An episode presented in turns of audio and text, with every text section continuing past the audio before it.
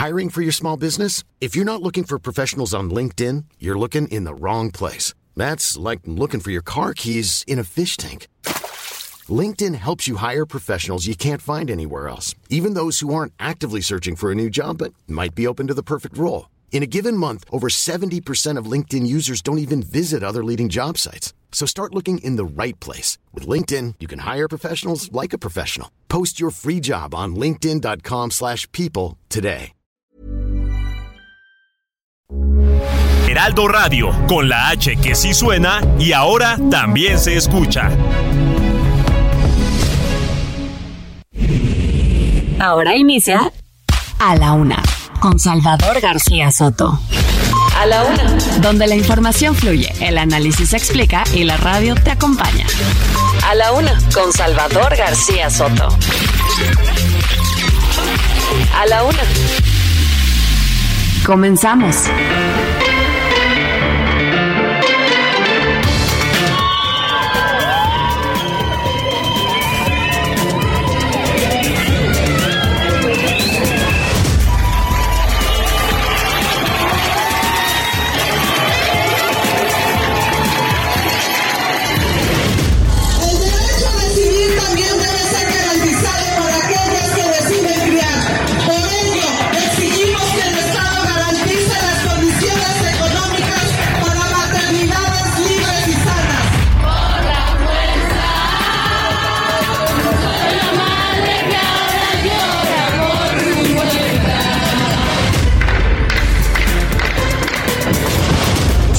Colateral de un asunto muy delicado donde desgraciadamente falló, falleció perdón, un agente de la policía en la esquina de mi casa.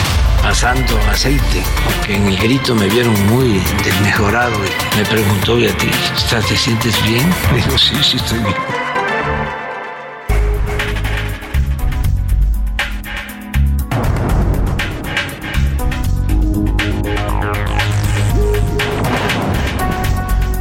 Ya una de la tarde en punto en el centro de la República. Los saludamos con mucho gusto. Estamos iniciando a esta hora del mediodía a la una este espacio informativo que hacemos para usted todos los días a esta hora del día.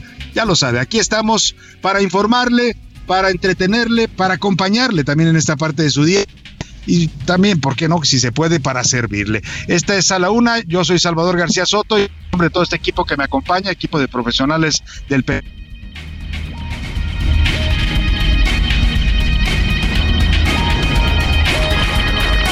Tuvimos ahí un corte de comunicación, pero bueno, bienvenidas, bienvenidos a la una con Salvador García Soto. En unos minutos ya se conecta Salvador García Soto, pero por lo pronto, en este jueves, jueves 29 de septiembre, tenemos un día bastante cargadito de información, muchísimo movimiento que se está dando en diversos frentes políticos, también en diversos lugares y también en estados de la República y en otros países, y aquí se lo vamos a informar.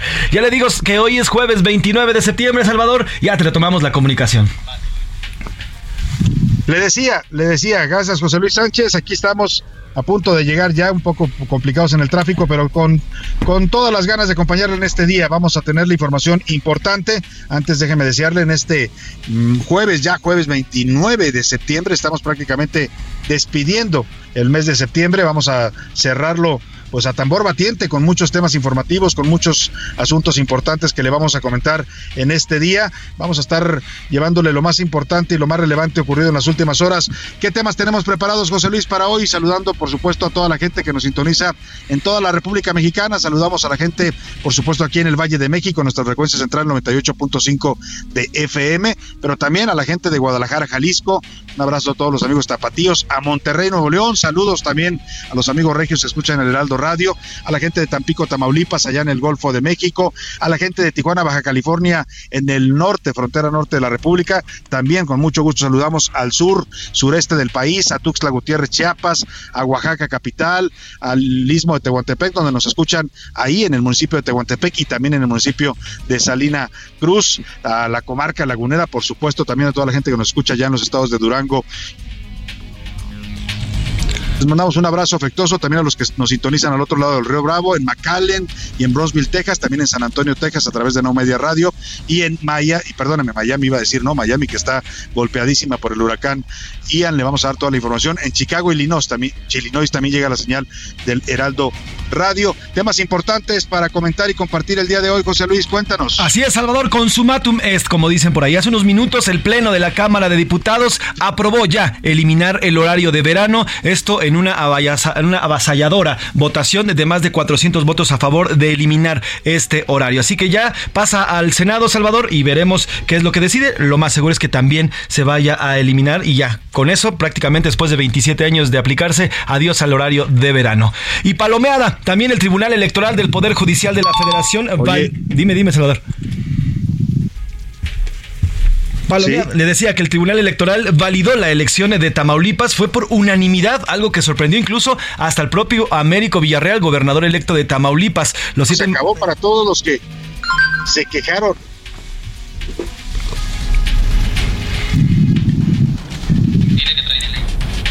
Y bueno, también le decía que no encontraron las pruebas suficientes según el Tribunal Electoral y por ellos votaron ya los siete magistrados. Y a por ellos, en entrevista, en entrevista, la primera entrevista que dio el gobernador electo luego de la decisión del Tribunal Electoral, Américo Villarreal, el gobernador electo, dijo, nos dijo aquí en A la Una, que continuarían las investigaciones en contra de la un gobernador. Aún le quedan unas horas hasta mañana, el señor Francisco García Cabeza de Vaca, pero además pugnaría por sacar al fiscal Irving Barrios, el fiscal que está actualmente en el estado de Tamaulipas. Vamos a tener esta parte de la charla que tuvimos con el gobernador electo. Y letal, México, México es el país más mortífero para los activistas ambientales. Tan solo en el 2021 fueron asesinados 54 ambientalistas. La mitad de ellos son, son indígenas y la mayoría de los asesinatos se produjeron en Oaxaca y en Sonora. Le vamos a tener este reporte que es muy interesante porque estos se suman a los periodistas que en este, en este año se ya suman 16 y son más de 60 en el sexenio de López Obrador. Y en los deportes, Yankee de leyenda, Aaron Judge. Aaron Judge conectó su home run número 61 de la temporada y así rompió el récord de Baby Ruth, el gran ícono del béisbol americano y una de las más grandes figuras de estos Yankees neoyorquinos con 61 años de antigüedad. Además, matemáticas. Un profesor financiero asegura tener al ganador de Qatar 2022 gracias, gracias a las matemáticas. Y mire, uno que estaba despreciando las matemáticas en la primaria, en la secundaria en la prepa, al final, bueno, pues sirve hasta para sacar quién podría ser el ganador del Mundial a celebrarse e iniciar el próximo mes de noviembre. Además, bueno, vamos a tener sorpresas, tenemos regalos, tenemos, vamos a tenerle regalos para una obra de teatro que ya en unos minutitos le vamos a comentar cuál es y también la dinámica para que usted se ponga en contacto con nosotros. Cinco pases dobles les vamos a compartir para una obra de teatro. Además, también iremos a Estados Unidos porque Ian ya provocó caos ayer, aquí se lo reportamos, cerca de las 2.40 de la tarde tocó tierra y ya eh, de lleno el ojo del huracán estaba cerca de las 3.45 en la zona de la costa de la Florida. Y bueno, pues además vamos a ir al Aeropuerto Internacional de la Ciudad de México porque en estos momentos manifestantes se encuentran tomando la, la Terminal 1 nuevamente, toman la Terminal número 1 y bueno, ya hay escenas de viajeros que tienen que pues prácticamente llegar a esta terminal caminando, arrastrando sus maletas. Tenemos mucho por contarle, mucho que platicarle en este jueves 29 de septiembre, pero ¿qué le parece si vamos a las preguntas del día? Porque como siempre decimos, este programa es nada, absolutamente nada, sin usted. En A la Una te escuchamos. Tú haces este programa. Esta es la opinión de hoy.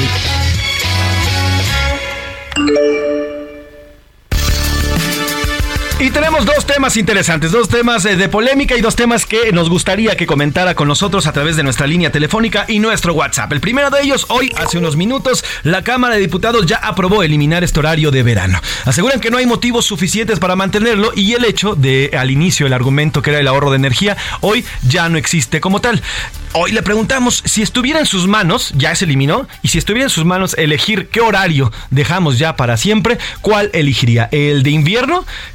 Que es el que eh, normalmente uno se levanta más temprano y se vive la luz del día y se acuesta con prácticamente las 6 de la tarde y ya está oscureciendo, o el del verano, que estamos, es el que estamos viviendo en estos momentos, en el cual uno se levanta, está oscuro por las mañanas, pero oscurece hasta las 8 y media, casi 9 de la noche, o en realidad le da a usted igual. Si usted pudiera elegir, si estuviera en sus manos, ¿qué horario elegiría? ¿El de verano, el de verano o el de invierno? Y la segunda pregunta que le tenemos el día de hoy, oiga, luego de lo ocurrido con Daniel Tabe Tabe, el padre del alcalde Mauricio Tabe, ambos ofrecieron disculpas, ambos pusieron videos, aquí le contamos en este espacio, e incluso están tratando de politizarlo después de lo que ocurriera en esta taquería cuando el señor Mauricio Tabe pues, amenazó con un cuchillo, perdón, el señor Daniel Tabe, padre de Mauricio Tabe, amenazó con un cuchillo cebollero a un, eh, a un funcionario del INVEA. Ambos, le digo, ofrecieron disculpas y nosotros le preguntamos el día de hoy, ¿usted cree que estas disculpas que han emitido ambos personajes, tanto Daniel Tabe como Mauricio Tabe, son suficientes? La primera respuesta, sí, a todos cometemos errores y sí son suficientes estas eh, disculpas. B, no, tiene que haber una investigación, pues pudo haber incurrido en un delito estos hechos que ocurrieron en contra de, este personaje del INVEA. O C, se trata de una persecución política, como ha dicho Mauricio Tabe y también lo dijo el papá de Mauricio Tabe, una persecución política en contra del alcalde y de su familia. Tenemos estas dos preguntas bastante polémicas, 55 18 41 51 99, el teléfono aquí en nuestro WhatsApp, que estamos nosotros aquí, mire, contestando directamente, estamos leyendo todos sus mensajes, son muchísimos los que nos llegan y nos encanta leerles y escucharles. Sin nada más que comentar, sin nada más que decir, ¿qué le parece si nos vamos de lleno ya a la información? Porque ya estamos aquí en A la Una con Salvador García Soto. Nuevo medio. La Secretaría de Obras y Servicios de la Ciudad de México informó que la línea 3 entre la primera y la cuarta sección del bosque de Chapultepec estará lista para diciembre de 2023. Más chance. El Consejo de Administración del Instituto del Fondo Nacional de la Vivienda de los Trabajadores aprobó elevar a 70 años la edad máxima para solicitar un crédito. Arrancón. Las acciones de Porsche tuvieron un fuerte debut este jueves después de que Volkswagen desafió a los volátiles mercados para cotizar la marca de coches deportivos a una valoración de 75 mil millones de euros en la bolsa de Alemania. Enfermas. La Secretaría de Medio Ambiente de la Ciudad de México informó que hasta la tercera semana de septiembre han sido retiradas 440 palmeras secas por el ataque de una plaga, cuyo origen está en investigación. Castigo. El gobierno de Nicaragua expulsó del país a la embajadora de la Unión Europea, Bettina Musheit, días después de que el bloque de 27 naciones exigiera al presidente Daniel Ortega la liberación de 200 opositores presos.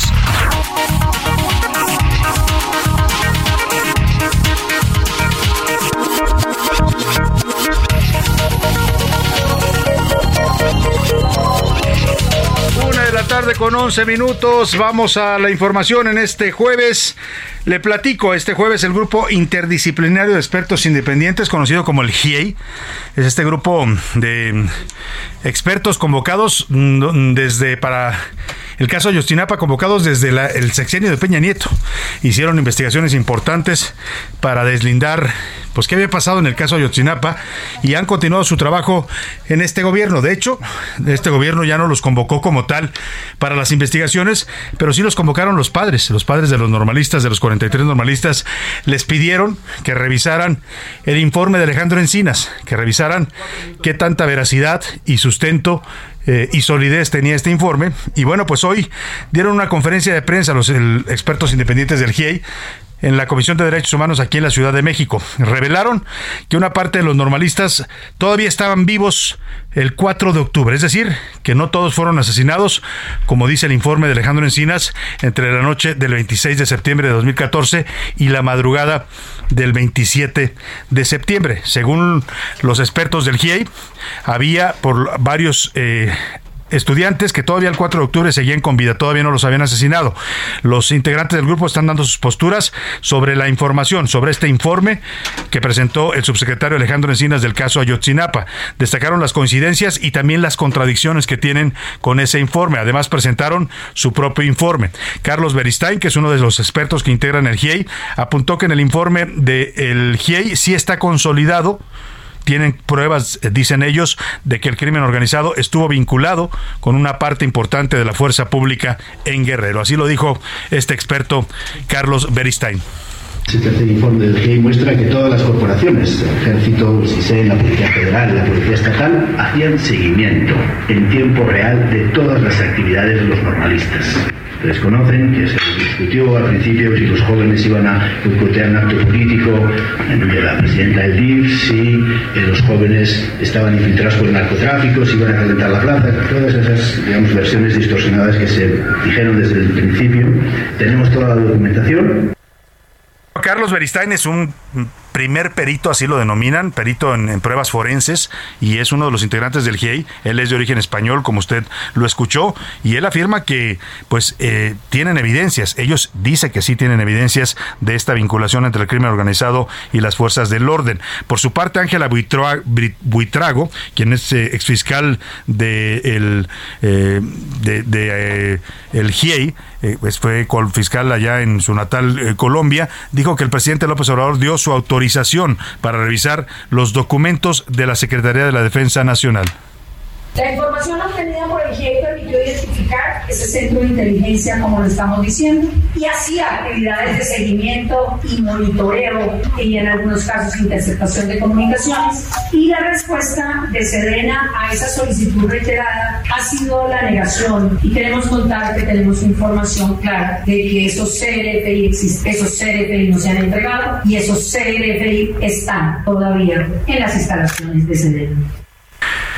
Pues ahí está lo que dice la señora Ángela Buitrago, que ha sido una de las integrantes también de este grupo, pues que el presidente ya les autorizó a revisar información y documentos de la Sedena, algo que no habían permitido en el sexenio pasado, ¿eh? que el general Rafael, eh, perdón, Salvador Cienfuegos, quien por cierto ha, sido, ha estado siendo mencionado en los últimos días por el presidente López Obrador, el exsecretario de la Defensa Nacional, eh, pues siempre se negó a que el ejército abriera sus instalaciones, a los padres de los guanteteros marlistas, a que se acusara a los militares también, como se les está acusando ahora, y a revelar información, informes internos que tiene el ejército de aquella noche y aquellos días en Ayotzinapa. Pues eh, ahí está lo que dicen los expertos del GIEI, que tienen coincidencias, pero también diferencias con el informe de Alejandro Encinas, y sobre todo esta revelación que hacen.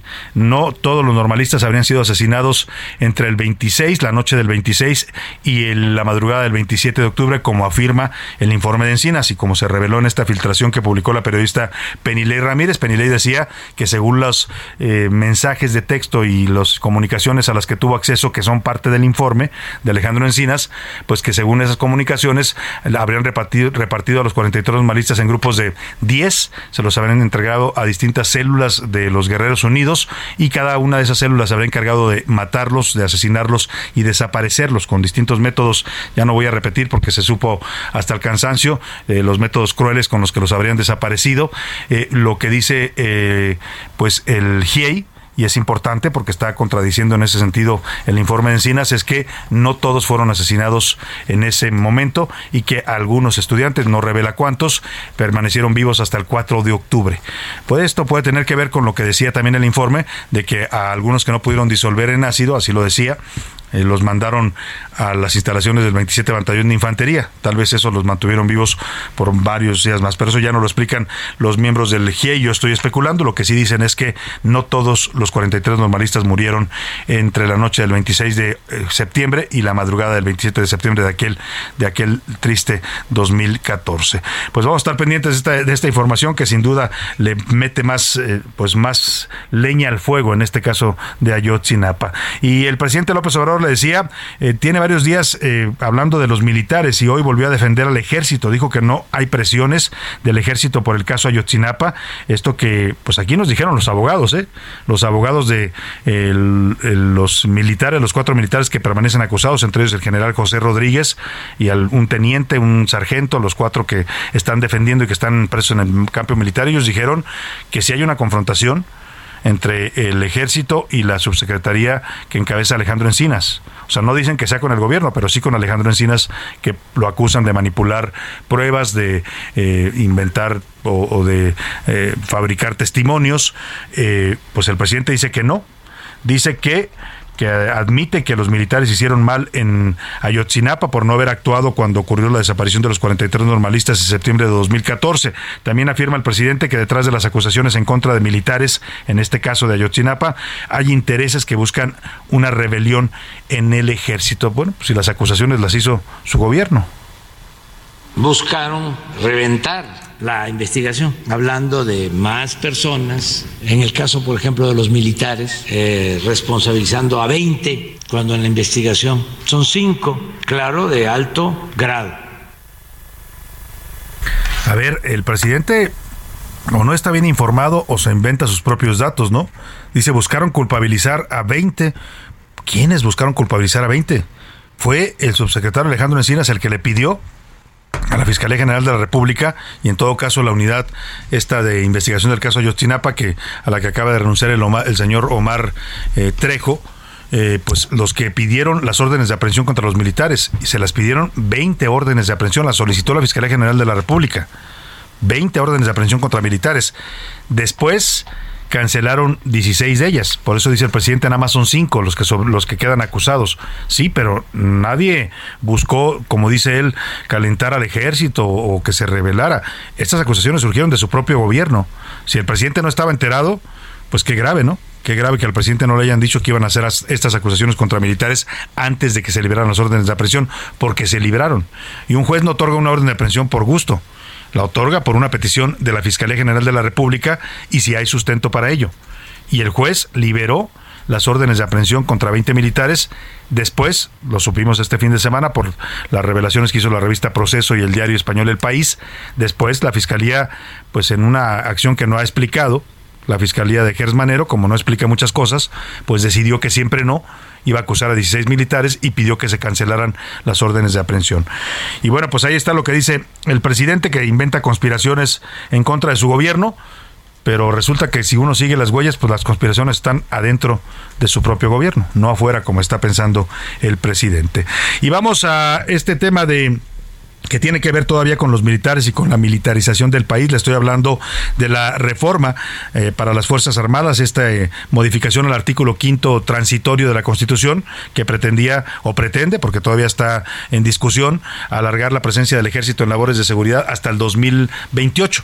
Todo esto que le estuvimos reportando, el fuerte debate que hubo en el Senado, el intento de Morena por lograr aprobar esta reforma constitucional que no se pudo concretar y entonces la retiraron porque la oposición pues se mantuvo firme a pesar de que los estuvieron eh, presionando, amenazando, chantajeando pues este tema se va a volver a discutir, ¿eh? ya lo había dicho el presidente, vamos a insistir, y, el Senado ya está negociando en el Senado de la República con la oposición, la bancada de Morena que encabeza Ricardo Monreal, junto con el secretario de Gobernación Adán Augusto. Usted se acuerda que le reportamos aquí que el martes estuvo compareciendo Adán Augusto ante el Senado de la República, y en esta comparecencia les hace un llamado muy directo, les dice Adán Augusto, a ver, pongámonos de acuerdo, platiquemos, negociemos, construyamos una reforma conjunta.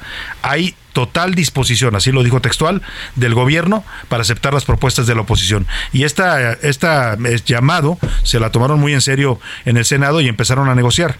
Hoy le puedo informar que ya hay avances, se está redactando una nueva versión de esta reforma, se está redactando y contiene partes importantes, e importantes en el sentido de que le van a poner controles, acotaciones y obligaciones al ejército en las labores de seguridad. Eso es lo que está negociándose entre la oposición y el gobierno en estos momentos y que la próxima semana podría llevarse nuevamente al Pleno ya con una nueva versión consensuada por la reforma. Incluso me dicen fuentes del Senado que estaría buscando Ricardo Monreal que fuera una aprobación unánime, ¿eh? para que quede claro que esto fue un asunto negociado por la oposición y el gobierno. Escuchamos esta nota que nos preparó Milka Ramírez sobre el regreso de la reforma al quinto constitucional. Luego que la semana pasada Morena suspendiera la sesión en el Senado de la República por miedo a perder la votación sobre la ampliación de las labores de las Fuerzas Armadas en materia de seguridad pública hasta el 2028, bancadas de todos los partidos ya trabajan en una nueva propuesta. De acuerdo con la columna Serpientes y Escaleras del periodista Salvador García Soto, los coordinadores acordaron hacer modificaciones al quinto transitorio constitucional y presentarla el viernes al secretario de Gobernación Adán Augusto López para que a su vez las enseñe al presidente López Obrador. Así, el próximo martes se convocaría a sesión ordinaria para reponer el proceso y ya con el consenso de la oposición aprobarla. Hay cinco puntos a negociar. Un mecanismo para la supervisión y evaluación del ejército. Más dinero para policías estatales y municipales con asignaciones programadas. Supervisión de organismos internacionales sobre el trabajo de las Fuerzas Armadas. Obligación de los militares de acudir ante el Congreso a comparecer y explicar las acciones realizadas en seguridad y concentrar a las Fuerzas Armadas en estados donde sea necesaria su presencia. Incluso hay una propuesta de la Sedena de incluir un semáforo que establezca dónde es necesaria y dónde no es necesaria la presencia del ejército. De acuerdo con el columnista, aunque hay voluntades, los consensos podrían entorpecerse por la consulta que quiere realizar López Obrador sobre el tema y la gira que realizará para promover el ejercicio. Para A la Una con Salvador García Soto, Milka Ramírez. Pues ahí está, ahí está lo que están negociando en el Senado de la República. Vamos a ver si lo logran. La única ruido que les puede meter es el presidente con esta consulta que quiere hacer a nivel popular que no les gusta en el Senado. Vámonos a la pausa con esta canción, gran canción de José José, se llama 40 y 20. Originalmente se decía que era entre un hombre y una mujer. Hoy se da también entre mujer y hombre 40 y 20. Escuchemos. No saben que guardo un verano que cuando te miro te quema. Cuarenta y veinte. Cuarenta.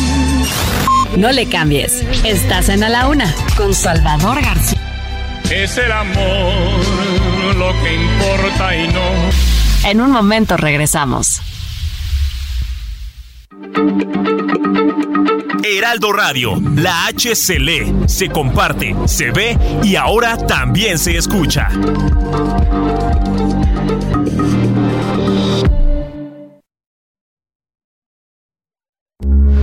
Heraldo Radio, con la H que sí suena y ahora también se escucha. Ya estamos de vuelta en A la Una con Salvador García Soto. Tu compañía diaria al mediodía. En el aniversario Soriana, paquete con 4 litros de leche al pura UHT entera o deslactosada light de 104 a 70 pesos con 150 puntos. Y six pack de yogur Lala de 57.50 a solo 40 pesos. Soriana, la de todos los mexicanos. A octubre 13, aplican restricciones. La rima de Valdés. O de Valdés la rima. Te voy a mandar, Santiago, 20 planas de tarea, para que la gente ya vea el castigo que yo te hago. Es que ya causan estragos los años en la polaca. O si te drogas, pues saca. ¿Qué tienes en el tintero? Porque no es caro Quintero. El Alzheimer ya te ataca. Señor Krill, ya no confundas a diputados con narcos, y mira que lo remarco, no hace falta que los hundas, entre ellos se ponen tundas, no le eches más leña al fuego, no te lleves, porque luego te van a llamar senil. Cuidado, Santiago Krill, qué grande tienes el ego. Se llama Caro Cabrera, no Quintero. ¿Qué pachó? Es que son cero y van dos. Esto se puso Cabrera. Su doctor de cabecera, ¿qué le ha dicho, don Santiago? ¿No tendrá algún rezago en el coco? Pues qué feo. O igual y le habla al tanteo al compañero. ¿Pues qué hago? Ya lo pasado, pasado.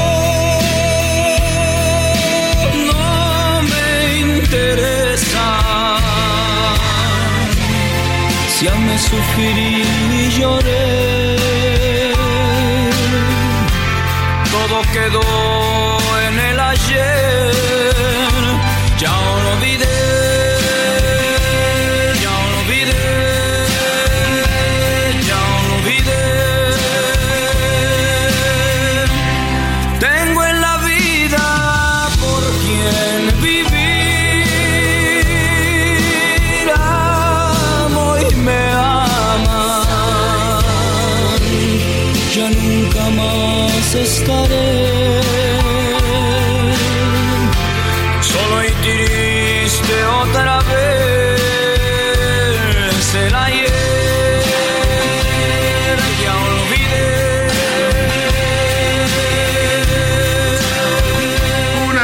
con 32 minutos. Estamos de regreso aquí en A la Una con usted. Y bueno, esta gran canción, ¿qué le puedo decir? Esta canción de José José es uno de sus grandes éxitos y personalmente una de las que más me gustan de José José por la forma en que la interpreta y por la letra.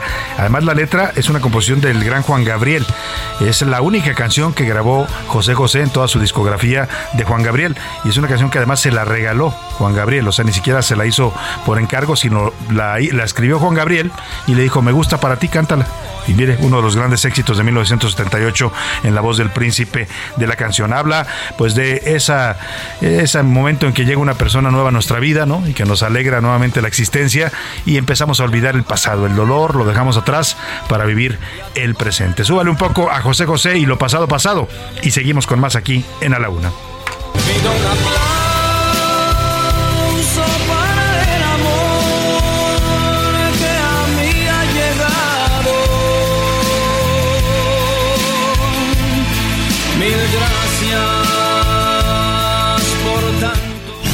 A la una, con Salvador García Soto.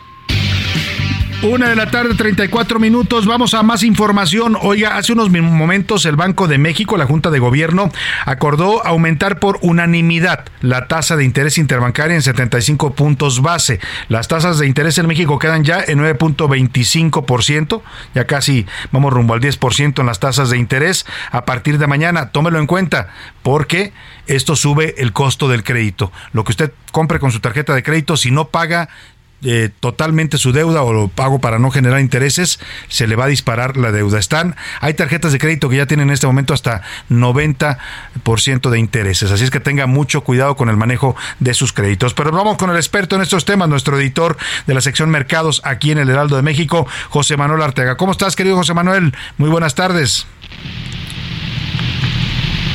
¿No me escucha José Manuel? Parece que se a ver, vamos a, recuperar la llamada con José Manuel para que nos explique bien el impacto que tiene de entrada.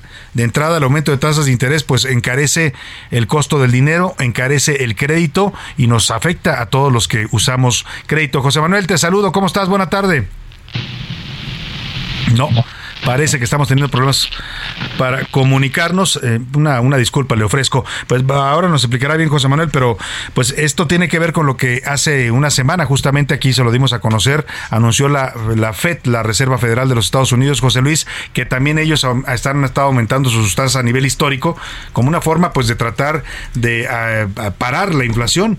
Lo malo es que pues no solo no han podido contener la inflación con estas medidas, sino que el costo del crédito se está disparando. En cuanto vaya la tasa de interés en Estados Unidos, José Luis? Ya la tasa de interés en Estados Unidos se acerca al 5%, que es la mitad de lo que tienen. Recordemos que en Estados Unidos apenas empezó a aumentar la tasa de interés desde marzo. En nuestro país, ya desde el año pasado, tratando de contener esta inflación que ha sido galopante, y ya en este, en este año ha sido la quinta vez al hilo que se aumenta el, porcentaje de esta tasa de interés. Con esto, Salvador, como bien lo dices, los intereses, sobre todo el pago de intereses variables, son los que aumentan. Así que estos son los que están en las tarjetas de crédito que son los que van y vienen, Salvador. Vamos eh, con el experto en estos temas, José Manuel Arteaga, ya me escuchas por ahí. Cuéntanos cómo nos impacta esta decisión del Banco de México de subir las tasas de interés.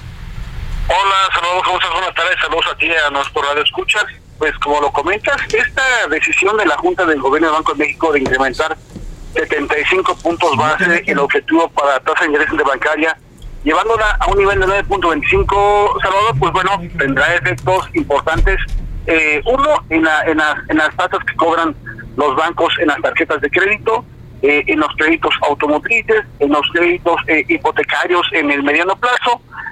Salvador, déjame te comento, es la tasa, es la mayor tasa en el país desde 2008. Este es el periodo en el cual Banco de México comenzó a utilizar el instrumento de tasas para buscar controlar la inflación eh, para el auditorio simplemente en diciembre la tasa estaba en 5.50%. En lo que va del año se ha incrementado en 3.75 puntos base. Han sido tres decisiones consecutivas de aumentos de hasta 75 puntos base. ¿Qué es lo que va a pasar? Bueno, eh, el, el, el, tema de los préstamos, pues va a costar más eh, solicitar algún crédito, hay un costo para el dinero, es lo que busca Banco Central, y con esto pues pretenden controlar la inflación. Hay que recordar que la inflación en el último el último dato que se tiene que fue eh, en la primera quincena de septiembre, la tasa anual se fue a 8.76%, en, el, en la tasa subyacente está en 8.27%, está muy por arriba, muy por arriba de lo que Banco de México estima que debe ser el objetivo de 3% con un rango de más menos 1%. Ahora, el último informe de inflación de Banco de México proyecta que para fin de año la variación de precios y servicios se ubica en un rango de 8.1% y pretenden que sea hasta finales del próximo año cuando pudiera estar regresando a este nivel de 3.2%. ¿Qué observa Banco de México? Bueno, está evaluando la magnitud y diversidad de choques que están afectando a la inflación, eh, la evolución de las expectativas de mediano y largo, de largo plazo, el proceso de formación de precios. Y bueno, todo este eh, impacto a nivel global que ha tenido el costo de la pandemia, el costo de la guerra, y que pues simplemente no permite que la inflación se da y por esto hoy de forma unánime están incrementando 75 puntos base la tasa de interés interbancaria, Salvador. José Manuel, eh, quiero que mm, un experto como tú no lo vuelva a decir porque yo le he estado recomendando a la gente que sea muy cuidadosa en este momento con el manejo de su crédito, con sus tarjetas de crédito. Me decía un amigo que tiene la tarjeta esta de Amex que ya sus intereses andan por el 90% de que le están cobrando. O sea, eh, es momento de ser muy cuidadosos con el manejo de los créditos, José Manuel súper cuidadoso con el manejo, sobre todo la tarjeta bancaria, la tarjeta de crédito, eh, Salvador, porque sí, eh, eh, el efecto inmediato es eh, importante y considerable, eh, como son en su gran mayoría en tarjeta de crédito tasa variable, es rápidamente que suba con este incremento 75 puntos más. Y hay que decirle al, al, auditorio que hay que tener mucho, mucho cuidado con el uso de las tarjetas de crédito. hay que guardarla en un cierto momento si no es necesario que se use, porque sí, lo que vamos a experimentar todos los mexicanos, es que el costo del dinero cada vez va a ser más caro, Salvador, cada vez más caro con la finalidad de que eh, no haya tanto incentivo para, este, para, para su uso y que esto ayude en un cierto momento a bajar el tema de la inflación que simplemente no para y no cede. Y que incluso decía el presidente de la República hoy en la mañana es un tema que a él ya le preocupa, yo creo que ya le preocupa desde hace mucho tiempo, pero bueno, es un tema que está ahí sobre la mesa, Salvador. Sí, a él le preocupa y a nosotros nos afecta, ¿no? A la mayoría de los mexicanos nos está golpeando duramente la inflación, sobre todo a los que menos tienen. De ese tamaño es el problema, pero te agradecemos mucho eh, que nos expliques esta decisión que toma el Banco de México de incrementar las tasas de interés, eh, José Manuel. Un saludo, un saludo a ti, a nuestro amable Radio Muy buenas tardes. José Manuel Arteaga, nuestro editor de la sección Mercados, así se llama la sección de negocios del Heraldo de México. Y ya escucha usted, tenga mucho cuidado, ¿eh? Decía José Manuel, si no es necesario, guarde su tarjeta de crédito. Yo coincido con él, ¿eh? échalas al cajón para que no haga de cuenta que no existen. Ahora, si usted si es de los que necesita usar su tarjeta de crédito para salir la quincena, el mes, pues úsela, pero úsela responsablemente. ¿Qué tiene que hacer? Pues primero medir sus gastos, gastar solamente lo que usted pueda pagar al mes. También tener muy en cuenta su fecha de corte para que cada mes usted no solo pague, no solo pague el pago mínimo. Ojo, pagar pago mínimo en estos momentos de la tarjeta es, es eh, arriesgarse a que la deuda que usted tiene con el banco se le dispare y se le dispare se le puede hasta duplicar. Si usted decía, pero si, si, usted puede decir, si yo pagué el pago mínimo el mes pasado y nada más debía 10 mil pesos y usted me, me salen con que debo 17 mil, pues sí, si va a usar la tarjeta, haga esto, pague el, el, pago total o el pago para no generar intereses. Esa es la forma que usted controle que no se le disparen las deudas en tarjetas de crédito. Y si va a contratar crédito para auto, para eh, casa, para cualquier cosa, pues sea cuidadoso en estos momentos, piénselo bien y revise bien las condiciones, cheque sobre todo que sean a tasa fija. Esos son los créditos que siempre hay que buscar cuando uno va a comprar un bien, que no le pongan una tasa variable porque entonces sí se mete usted en un problema. Pues ahí está la recomendación y el cuidado que hay que tener en estos momentos con las tarjetas de crédito y en general con el manejo del crédito. Vámonos a otro tema importante. Ayer por la tarde, Ayer por la tarde, por unanimidad, la Sala Superior del Tribunal Electoral del Poder Judicial calificó ya como válidas las elecciones de gobernador en Tamaulipas. Aquí le comentamos ayer que había mucho suspenso, ¿no? Mucha, muchos rumores en el ambiente, mucha presión, y créame, créame que las hubo, ¿eh? Nos enteramos de una parte, pero lo que pasa atrás, tras bambalinas ahí en el tribunal, híjole, si yo le contara todas las historias que se están circulando, las presiones que recibieron los magistrados, había la idea de que podían anular la elección, de que se estaba formando una mayoría eh, de cuatro votos para anular la elección eh, y de pronto nada, o sea, unanimidad y dijeron los siete magistrados que la elección era válida que todo lo que acusó el Partido Acción Nacional en su recurso de impugnación, que decía que había violencia generalizada en el proceso, que había intervención de narcotráfico, pues que no había pruebas. Así lo dijeron los magistrados en su fallo final, que no había elementos de prueba para pues anular la elección. Desestimaron así los argumentos del Partido Acción Nacional y resolvieron que no hubo ni intervención ni financiamiento del crimen organizado en esta campaña del morenista Américo Villarreal, por lo cual desde ayer Américo Villarreal pues ya está habilitado como gobernador electo para asumir el cargo de gobernador de Tamaulipas, gobernador constitucional, a partir del primero de octubre. Cuéntanos, Misael Zavala, todo lo que pasó ayer por la tarde en este tema, pues complicadísimo que estuvo y tenso la aprobación finalmente de la elección en Tamaulipas. Buenas tardes, Misael.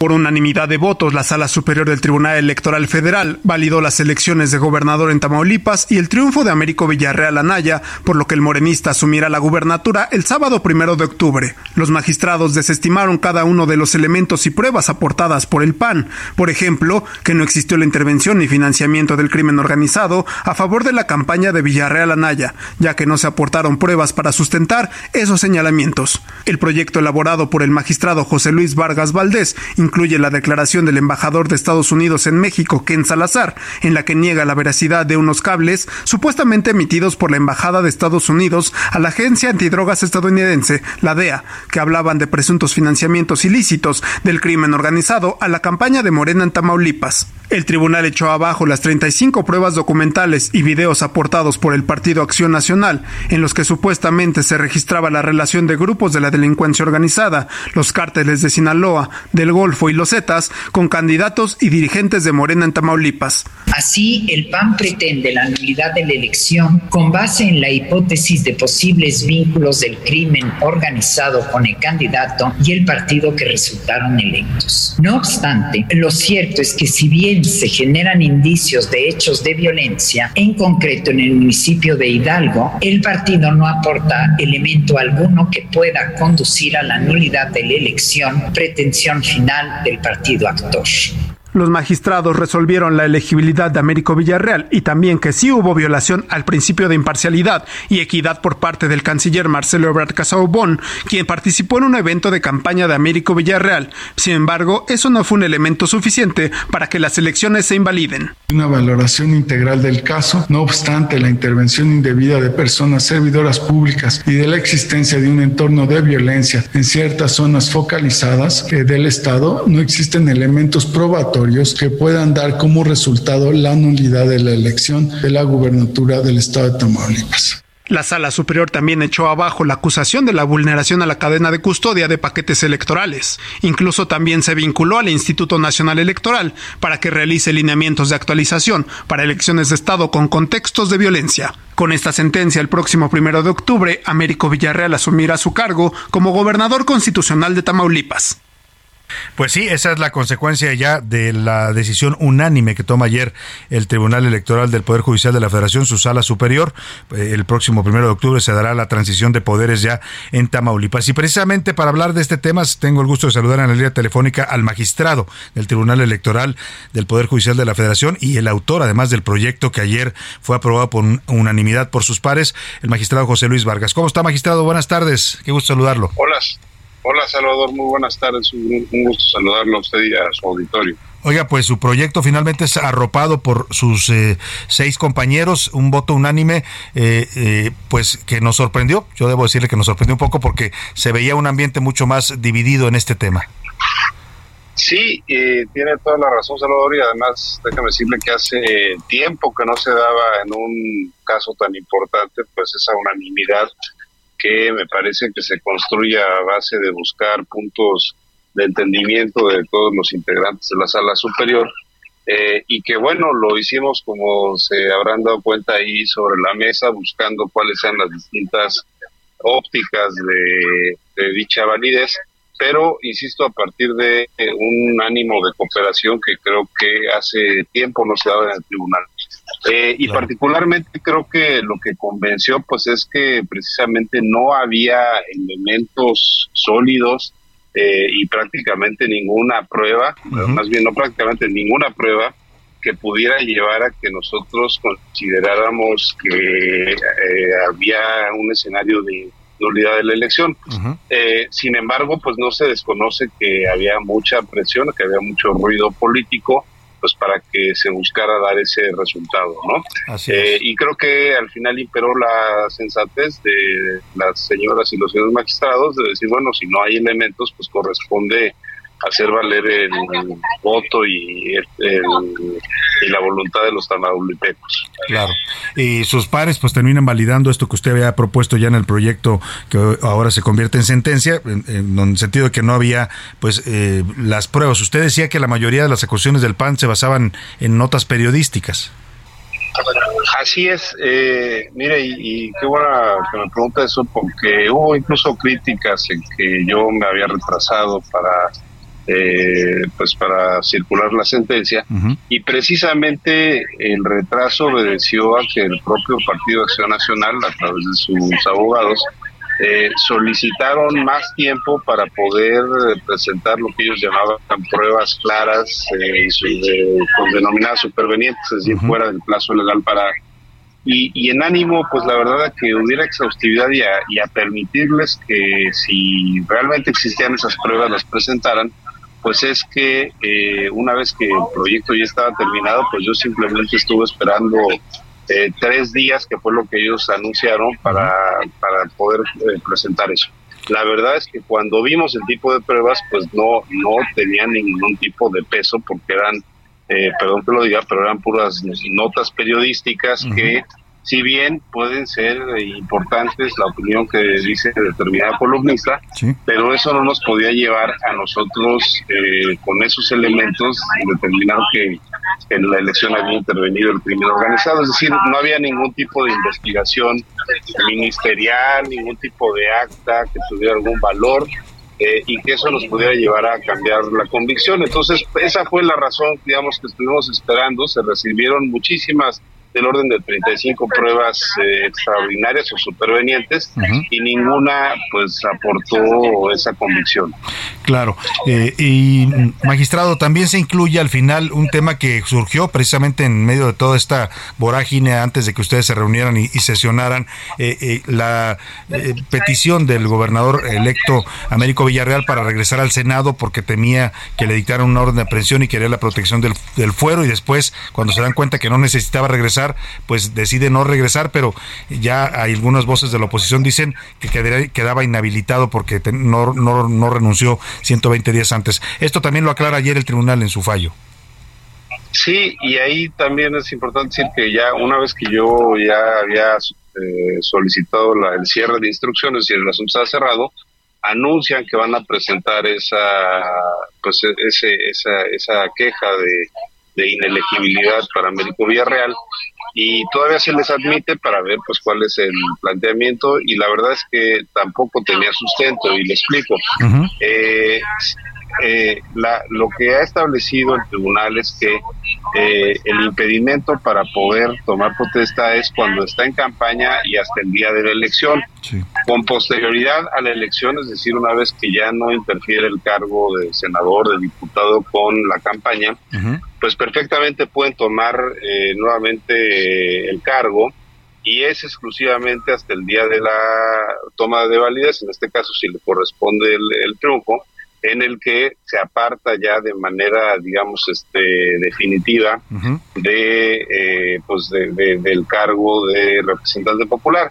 Con lo cual, eh, pues esto que por horas eh, el señor Villarreal fue nuevamente senador y luego lo dejó de ser porque presentaron al poco rato una este, carta, digamos, este, desistiéndose de esa intención, la verdad es que no afecta en, nada, la validez de la elección. Y eso fue lo que se aclaró. Y mis pares también estuvieron de acuerdo que no, no era un asunto relevante, ¿no? Pues vaya, importante el fallo del tribunal, sobre todo por lo que dice usted, esta unanimidad que hace tiempo no se veía en decisiones de la sala superior. Y vamos a estar muy pendientes del tema. Por lo pronto, le agradecemos estos minutos, magistrado José Luis Vargas. Gracias, Salvador. Le mando un abrazo y saludos a la auditorio. Muchas gracias. Y ahí está, los pares del magistrado le dieron la razón finalmente, ¿no? En su proyecto de sentencia por unanimidad. Así es que ya no hay dudas. El próximo sábado, primero de octubre, Américo Villarreal se convertirá en gobernador constitucional del estado de Tamaulipas. El presidente habló. Él había defendido a capa y espada a Américo Villarreal, dijo que lo conocía, que era una persona honesta, que todo era una campaña y de una mafia, así llamó al gobierno de Tamaulipas incluso metió presión ahí al presidente del Tribunal Reyes Mondragón porque dijo que pues está muy relacionado con un asesor de cabeza de vaca que se llama Roberto Gilsuar y hoy esto dijo el presidente ya del fallo del tribunal.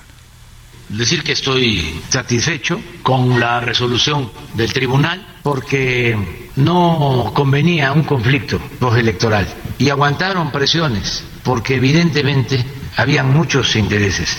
Creo que se avanzó en el terreno democrático, pues ahí está lo que dice el presidente. Ayer conversamos con Américo Villarreal, nos dio una entrevista exclusiva en donde habla pues ya de esta decisión. Le preguntamos si le sorprendió el fallo y esto fue lo que nos contestó. Este amparo no significa no, que ese vaya es el presidente, perdóneme. Ese es el presidente, no, no es el audio de Américo Villarreal. Vamos a ver que ahí está, vamos a escuchar.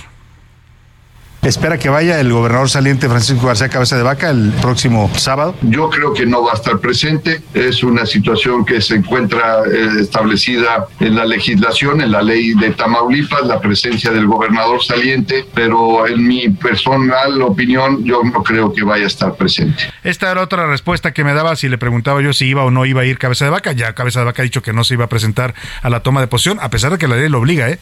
Y hay versiones, si me apura, que dicen que Cabeza de Vaca ya salió del país, que ya se peló, es lo que dicen. Hoy mandó un video eh, diciendo, se lo voy a poner más adelante, que quiere ser candidato a la presidencia de la República en 2024. Ajá. ¿Y tu paleta? Como dicen por ahí. Vamos a ver primero si la libra, porque tiene acusaciones encima. Vámonos a la pausa con música. No me digas que te vas. Una versión de Panteón Rococó de este éxito de José José. Regresamos.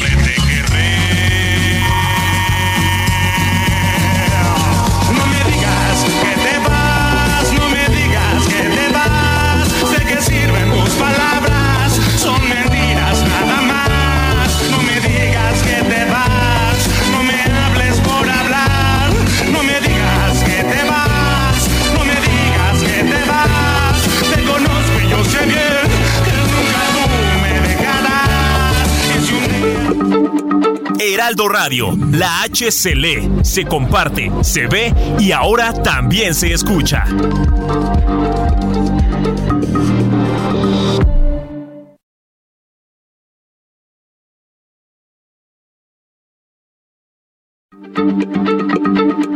Heraldo Radio, la H se lee, se comparte, se ve y ahora también se escucha.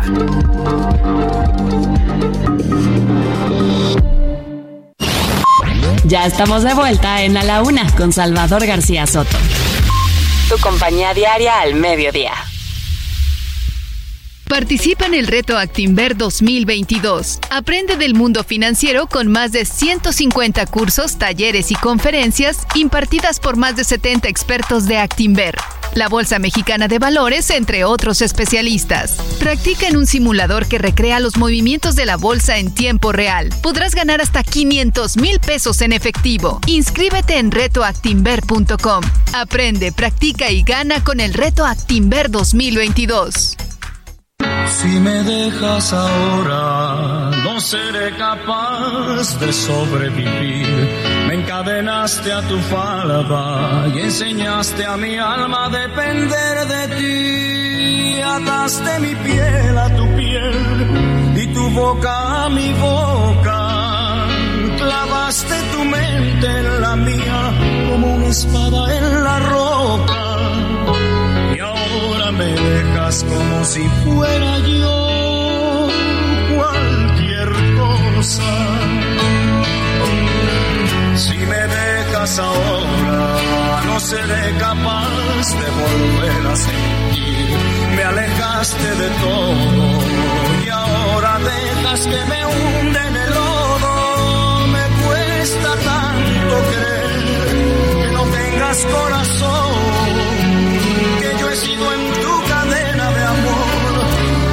solo un eslabón y en tu escalera un peldaño al que no te importa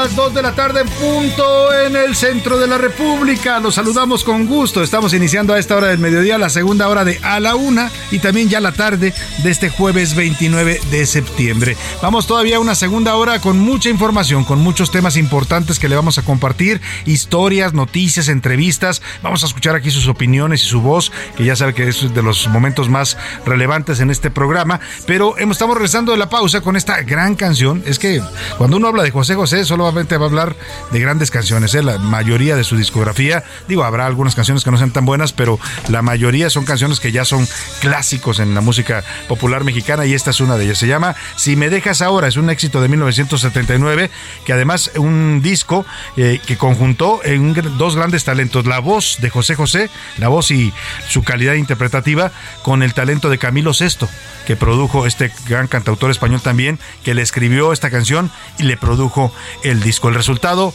es esto que cantaba así el príncipe de la canción. Escuchamos un poco más y ahora seguimos con más para usted aquí en la segunda hora de A la Una.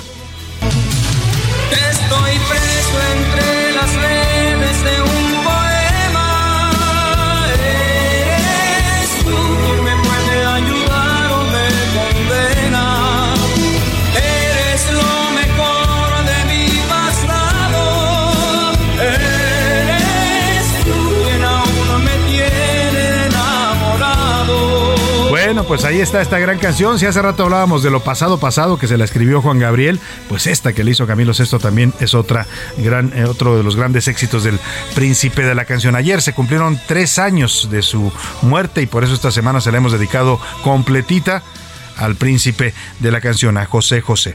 Vamos a los temas que le tenemos preparados en esta segunda hora. Todavía nos queda mucho material para compartir con usted. En Jalisco, allá en Guadalajara, están marchando estudiantes de la Universidad de Guadalajara eh, por la paz. Han denominado así Marcha por la Paz. Exige la aparición con vida de Miguel Alejandro Soto, un estudiante del Centro Universitario de las Ciencias Económico-Administrativas de la Universidad de Guadalajara. Desapareció este joven, no se sabe su paradero y, por supuesto, hay preocupación e indignación indignación en la comunidad universitaria allá en Jalisco que están marchando en las calles. Voy a tener todo el reporte. También platicaremos sobre el Congreso Mundial de las Familias. Se va a llevar a cabo a partir de mañana, 30 de septiembre y hasta el 2 de octubre en la Expo Santa Fe.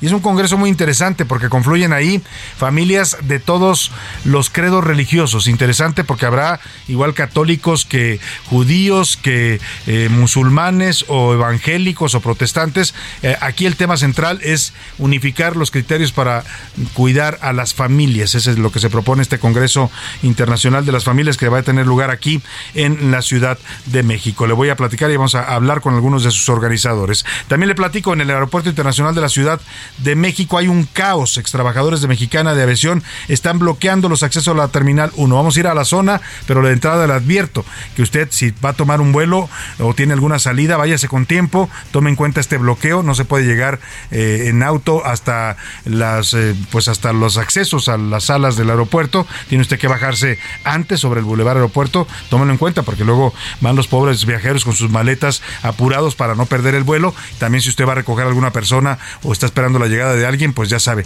este es el motivo por el cual usted no puede avanzar ahí en el tráfico rumbo al aeropuerto. Voy a tener todo el reporte, también le vamos a platicar de la detención de un exalcalde de Cuernavaca lo detuvieron acusado de temas de corrupción. Le voy a tener todo el reporte allá en la llamada ciudad de la eterna primavera. Oiga, y hoy estamos, estamos espléndidos aquí en A la Una y le tenemos pases dobles para el teatro.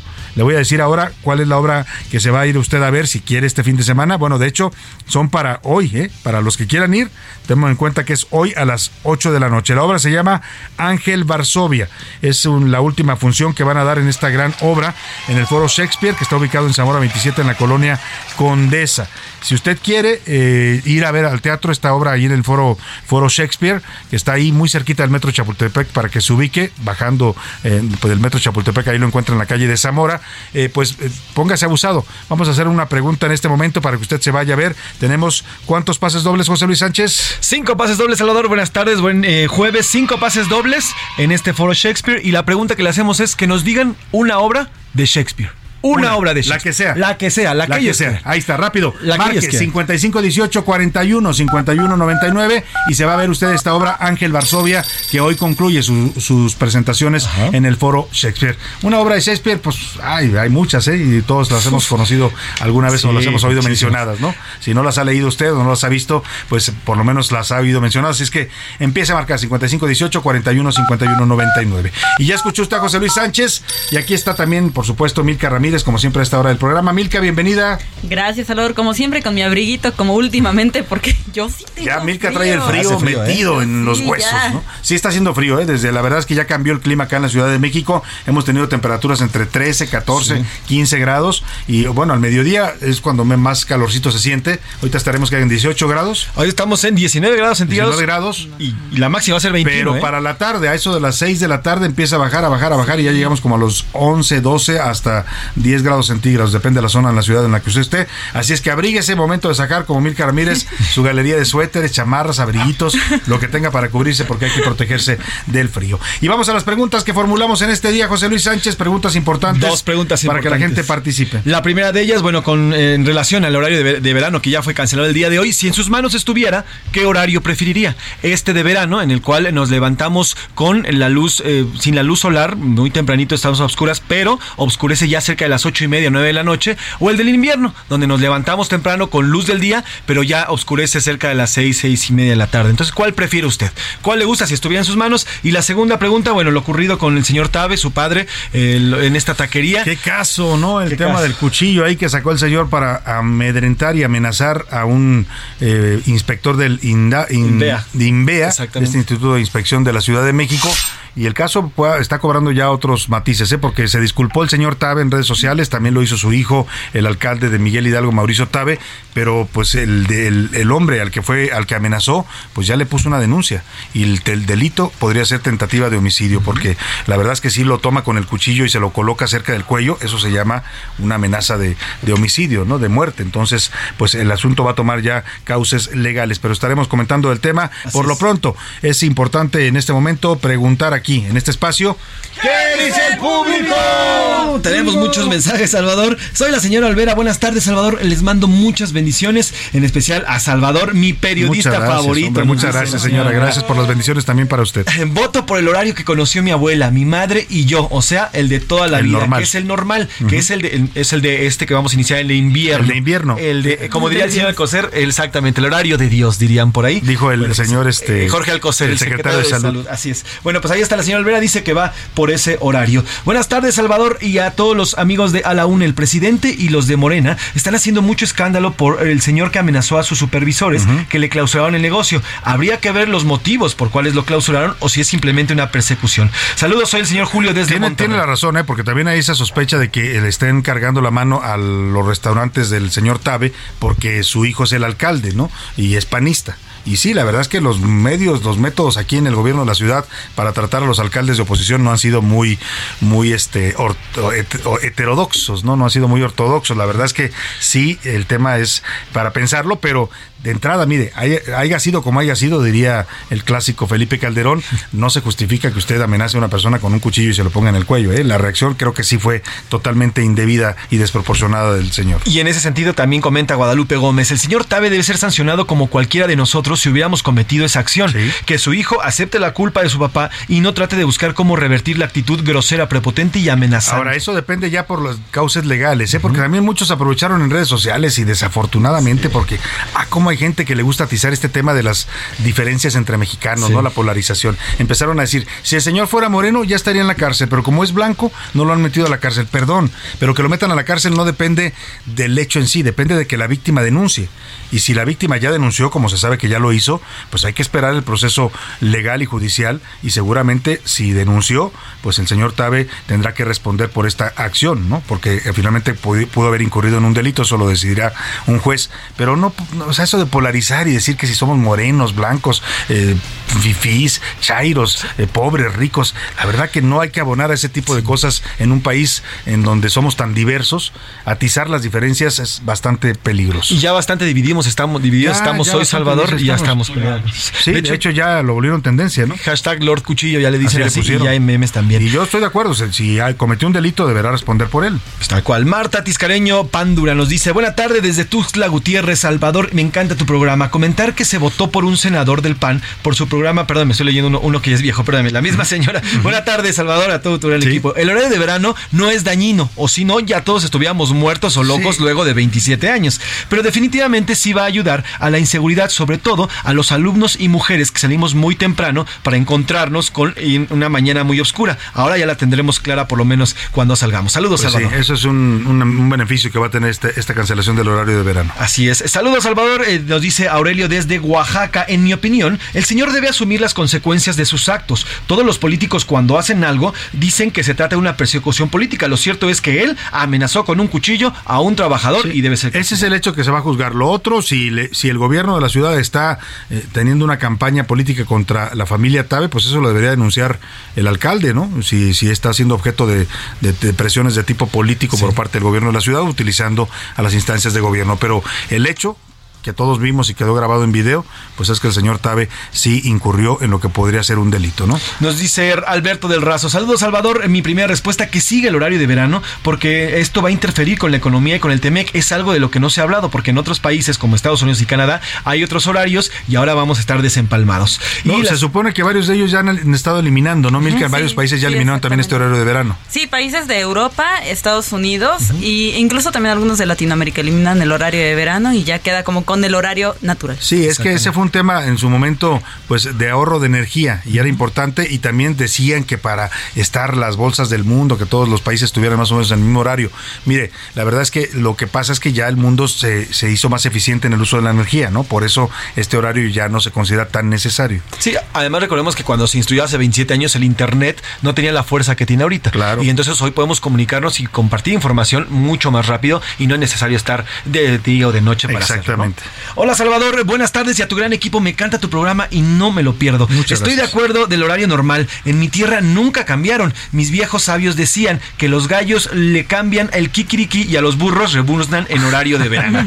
Soy Yolanda de Huautla de Oaxaca. Ah, de Oaxaca nunca cambió. Sonora también nunca cambió el horario, ¿eh? Sonora fue un estado que no, nunca se quiso meter al horario de verano y se le respetó. ¿Qué más dice el público también en, Alberto, Col- Alberto de Colima, no escuché las preguntas, pero vengo escuchándolos ya y los Venga, quiero saludar. Saludos, y un abrazo para usted, Alberto, allá que todavía siguen recuperándose del susto del temblor y de las afectaciones que dejó el temblor allá en Colima. En la comunidad tuitera, ¿qué dice la gente en arroba ese García Soto, Milka? En arroba S García Soto, sobre el tema del horario de verano, el 34% dice que prefiere el de invierno. El 45%, mira, el 45% dice que quiere el de verano. Ah, sí. ¿Prefieren el de verano? Está dividida la opinión, ¿eh? Y el 21% dice que le da igual. Le da igual el horario. Bueno, ¿y la otra pregunta? Sobre el tema de Tabe, el 14% dice que sí, que son suficientes las disculpas, todos cometemos errores. El 69% dice que se necesita investigar. Y el 17% dice que es una persecución política. Las disculpas fueron un acto importante. ¿eh? Yo creo que el señor hizo bien en reconocer públicamente que cometió un error. O sea, por lo menos ahí su imagen se salva un poco. Pero le decía, ya lo otro depende del cauce legal. Eh, lo que incluso decían es que si hubo denuncia, que creo que la, sí la hubo por parte de- del inspector del, del INVEA, que fue amenazado, eh, lo que podría pasar es que llegaran a un arreglo, pues, ¿no? O sea, él puede pedir una reparación del daño, puede pedir una disculpa pública, vaya usted a saber, no sé, lo que, lo que decidan los jueces, pero el tema ya, ya estaría en, en ese sentido en los cauces legales. Oye, y rápidamente, para si usted se va a ir al teatro esta noche, le voy a decir de qué va la obra, esta obra que le estamos regalando cinco pases dobles, se llama Ángel Varsovia, y la historia está muy interesante, ¿eh? Irena fue enfermera y trabajadora social durante la Segunda Guerra Mundial, ayudó y salvó a más de 2.500 niños judíos en el gueto de Varsovia. Se dedicó pues a cuidar a estos niños y los salvó de que fueran exterminados en los campos de exterminio. Fue candidata al Premio Nobel de la Paz en 2007, reconocida como justa entre las naciones, distinción oficial otorgada por Yad Vashem a los no judíos que arriesgaron su vida para salvar a judíos durante el Holocausto. El gobierno de Polonia le otorgó la más alta distinción civil al ser nombrada Dama de la Orden del Águila Blanca. Es decir, es la historia de esta mujer polaca Irena, que ayudó y salvó a más de 2.500 niños judíos en el gueto de Varsovia en la Segunda Guerra Mundial. Es lo que usted va a ver en esta propuesta teatral, que es una obra además de un gran dramaturgo mexicano, Tomás Urtuzastegui. Eh, la dirige Carlos Rangel y entre el elenco está Fanny Sarfati, que es la que da vida a esta mujer, Irena. Pues ya están Ya están cayendo. Ahorita les vamos a decir quiénes son los cinco ganadores. Y bueno, van a tener que ir a la, a la taquilla para recoger los boletos, pero ahorita se los decimos. Sí, y es importante. Van a tener que llegar media hora antes, o sea, a las siete y media, a la taquilla del, del Foro Shakespeare con una identificación oficial, a decir, me gané mis boletos en a la una, y ahí les van a entregar su, su pase doble para que usted pueda es- ver esta obra de Ángel Varsovia. Y es momento de cotorrear la información. Vamos a ver qué nos trajeron esta tarde José Luis y Milka. Cotorreo informativo en A la Una con Salvador García Soto.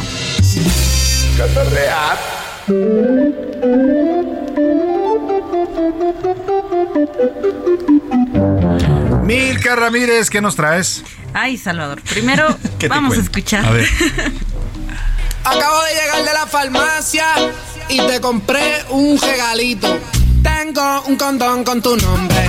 Ah, caray. Ay. Ah, caray, Milka Ramírez.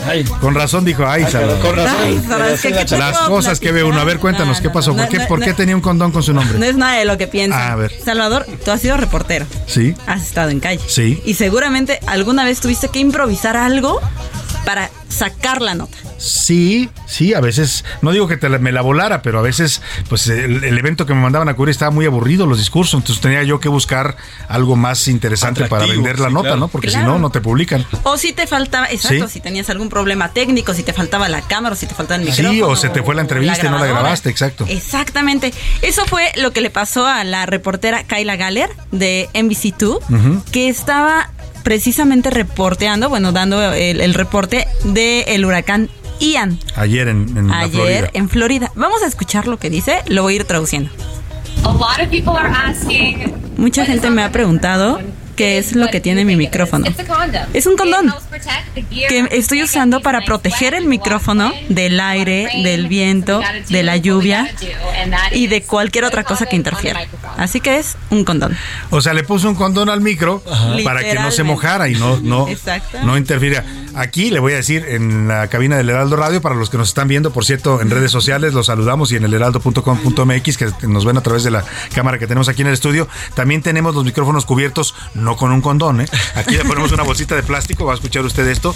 La bolsita es para prevenir, pues, el contagios de COVID, ¿no? Exacto. Cada, cada que entra un, un locutor nuevo a cabina, un conductor, le quitan la bolsita, la cambian para que no haya, pues, estos, eh, porque cuando uno habla, pues ya sabe que expele uno demasiadas eh, eh, salivas, gotículas Sí, de saliva, las famosas gotículas Las- que aprendimos eso en la pandemia, ¿no? Que eran peligrosas además. Y bueno, pues esto protege también no solo el micrófono, sino también que Pues mira qué uso tan creativo le dio al, al preservativo. No sabía yo que podía tener ese uso, pero Pues la verdad. sí, no, seguro no lo hay. Oye, y Falta más ahorita vamos a hablar, José Luis, de los daños de, de, de Ian, que fue de verdad fuertísimo. Lo están catalogando ya como uno de los huracanes más catastróficos de los últimos tiempos, ¿eh? De ese nivel. Así Pero es. vamos por lo pronto contigo, José Luis. ¿Qué nos traes? Salvador, vamos a escuchar esto antes.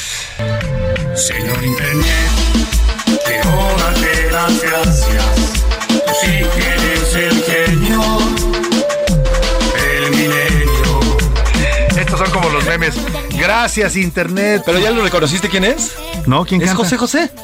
Es José José. José José con su cantando. hija Sarita. José José. Con Sarita. Señor Internet, por ahí en los años 90. Esta canción que yo creo que lo obligaron, al principio de los de los 2000, que yo creo que lo obligaron a cantarlo. Ya un señor José José y Sarita chiquita. Y bueno, se llama Señor Internet esta Ajá, canción. dedicada al Internet. Al Internet, precisamente. Y estamos escuchando esta canción, Salvador, porque ayer en la Cámara de Diputados se iba a resolver este tema del horario de verano. Sin embargo, pues en medio de la discusión, o cuando iniciaba más bien, pues se les cayó el Internet. Así de No hubo internet en toda la Cámara de Diputados. Santiago Krill mandó un receso para ver si podían rescatar el internet y la red. Esta red que nos está costando a los mexicanos 20 millones de pesos. Eso nos cuesta el internet en la Cámara de Diputados. El internet en la Cámara de Diputados. ¿Y se les 20 cayó? millones de pesos. Qué chafa, oye. Exactamente, 21 millones 200 mil pesos que se le pagan a la empresa Global Wihen, comercializadores SADCB, que son los encargados de dar la fibra óptica, los switches, el equipamiento y el internet a la Cámara de Diputados para que se manejen entre ellos. Como bien lo sabemos, las O sea, discusiones tienen su propia red. Exactamente. Su intranet, ¿no? Puede decirse. Exactamente, y bueno, pues ellos hacen las discusiones a veces también a distancia distancia. Y bueno, pues ayer, en medio de toda la discusión, se les cayó el internet como se nos ha caído a ti, a mí, a todos Sí, en sí, sí, casa. pero pues- Y tuvieron que cancelar la sesión de plano. nosotros no pagamos 20 millones de pesos Ese y menos con recursos públicos. Ese es el tema, 20 millones de pesos. Y bueno, de plano dijeron los diputados, sin internet no podemos trabajar. Ahí se va, se ven, cerramos la cortina y nos vemos mañana. Ah, hombre, los diputados aprovechan cualquier pretexto para irse a descansar, bueno. Imagínense que así lo hicimos nosotros, bueno, ya Y nos va- y se me acaba de caer el internet. Aquí se nos cae a cada rato, ¿eh? Por cierto. Ya, Ya nos a, habían- a- No a quiero. Próxima, así les voy a decir. Así. Bueno, Salvador, José Se Luis. cayó el internet. Híjole. Ya me voy a, ya no voy a trabajar. Ni hablar. Vámonos rápidamente. Muchas gracias a ambos, José Luis Milka. Gracias, Vámonos a los deportes con el señor Oscar Mota. Los deportes en A la Una con Oscar Mota. Oscar Mota, bienvenido, ¿cómo estás? Mi querido Salvador García Soto, amigas y amigos de la UNA, hoy un gran día para ganar. Se escribió historia en el béisbol de las grandes ligas. Vamos a escuchar, mi querido Salvador. And the 3-2. Joel deep to left field. This could be it. Este podría ser. Sí. Done it. Lo hizo. For 61. 61. He's been chasing history. Acaba de hacer historia. ¿Es el jonrón 61? El jonrón número 61 de Aaron Judge, jugador de los Yankees de Nueva York, le llaman obviamente el juez. Y dicen los eh, diarios, dictó sentencia, 61 jonrones, pero fíjate querido Salvador amigos y a todos los eh, que les gusta el béisbol con muchos números, Eh, Baby Ruth en 1927 fijó la marca de los Yankees de 60 jonrones en una sola temporada. Ajá. De ahí del 27 a 1961, Roger Maris le rompe el récord a Baby Ruth y fija 61. Ahora, yo no sé qué tanto crean en los números, 61 años después viene el tema con Aaron Ro- eh, Judge, que le rompe el récord, le empata el récord, mejor dicho, este a, a Matis, eh, rompe el de Baby Ruth y le quedan 7 juegos todavía. O sea, podría poner un nuevo récord Es de jonrones en los Yankees. Es correcto, es histórico lo que está sucediendo. Además, unos Yankees que eh, van bien, ya calificaron a playoffs. Es posible, ojo, es posible ahora sí que podamos ver una serie mundial Yankees contra Dodgers. Oye, ese sería un juego soñado. Bueno, No, lo yo- vemos desde los Yo sé 80. de alguien que estaría feliz con esa serie mundial. Seguramente por ahí eh, se me ocurre el nombre de, de Fernando Valenzuela, y claro el que sí. presidente López Obrador. Ujú, Acuérdate que es fan de los Dodgers. Oye, me encanta el sonido, a ver si me lo pueden volver a poner en el momento que el bat conecta con la pelota. Escuchemos el palo seco que indica que es un jonrón. Escuche. And the 3-2.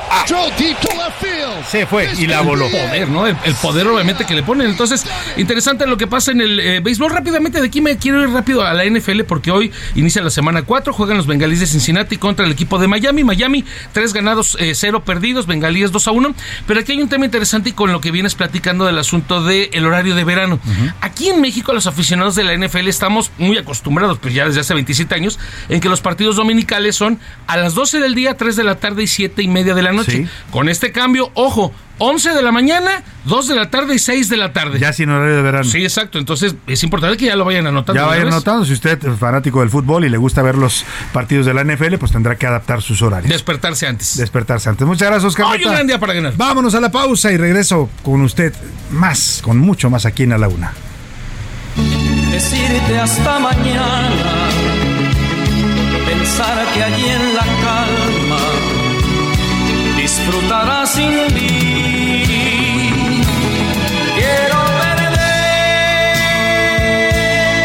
perderme contigo. Heraldo Radio, con la H que sí suena y ahora también se escucha.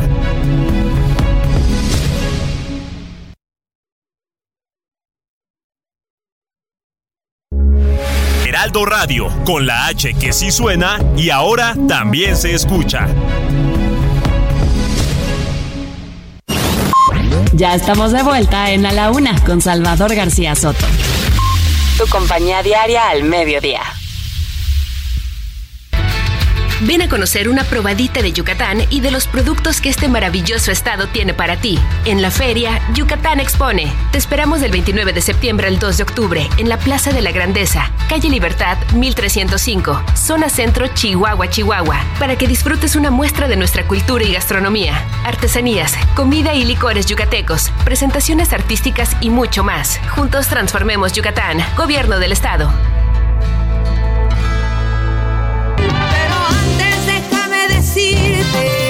Que te quiero, que tu amor es la única cosa que yo tengo.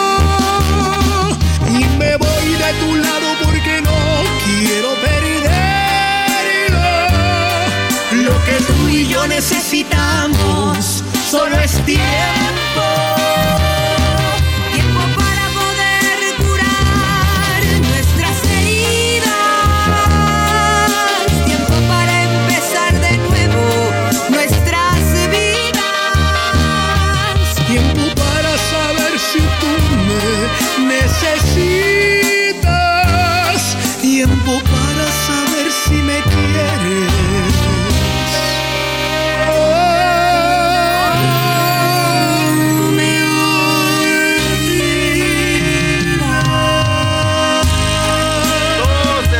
Con 31 minutos. Así suena la música de José José a ritmo de banda. Esta versión que está usted escuchando, ayer escuchábamos la versión original con el propio José José. Vamos a darnos tiempo.